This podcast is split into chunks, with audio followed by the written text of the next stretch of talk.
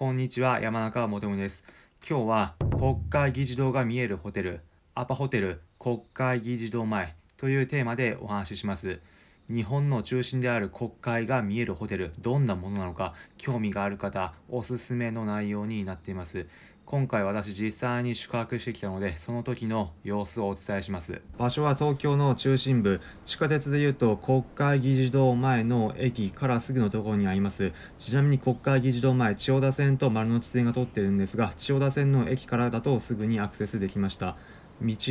駅から歩いていくとちょうど上の方を見てみるとアパホテル大きなマークがあるのですぐにわかるかと思います、まあ、ちなみに駅からアパホテルまで歩いていく道の右側には議員会館のようなものがありました。一番最初入り口入っていくとなんと鳥のようなモニュメントがありました。まただただ豪華さを感じるようなものです。まそして中入っていきます。中入っていくと一番最初天井に光っているシャンデリアなど綺麗さ豪華さを感じる印象のホテルになっていました。至る所の綺麗に清掃されていてとても豪華な印象です。最初このエントランスでチェックインをして自分の部屋に行きます。部屋に行く時エレベーターで上がっていく時掲示が貼ってありました。掲示によると私が行った時2020年の9月だったんですが持ち帰りのメニューがありました。そして私が泊まった部屋9階にあって9階で降りていくと中心部が吹き抜けのようになっていました。9階にある部屋。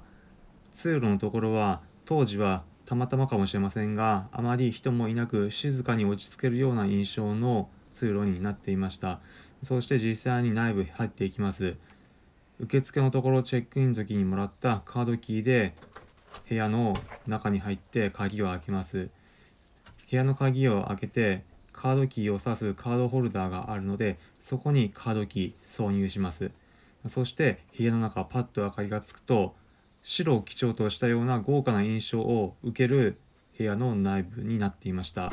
ベッドはとても大きいサイズで私一人で泊まったんですが一人では十分なサイズのベッドでした。明かりとても強めに光っていたので、まあ、豪華さ感じたいという方にはとても印象がいいような感じだったと思います。部屋の中にはバスルームがありました、まあ、ただ最上階の17階に大浴場があるのでそちらでゆっくりお湯には浸かることができます。そして最上階の17階展望テラスがあったんです。宿泊者なら誰でも自由に出入りすることができます。展望テラス入っていくとゆっくり椅子が座れるように配置されていました。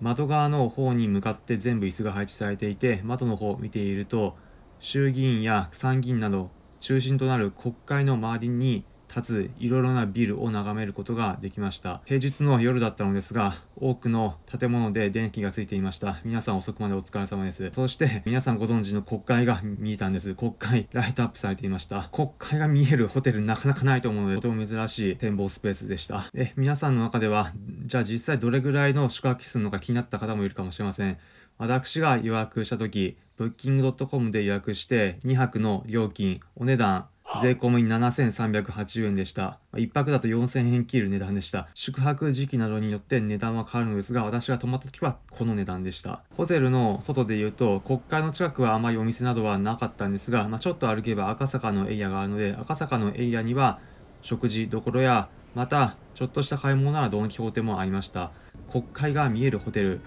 日本中探してもなかなかないと思うので気になる方は泊まってみてはいかがでしょうか。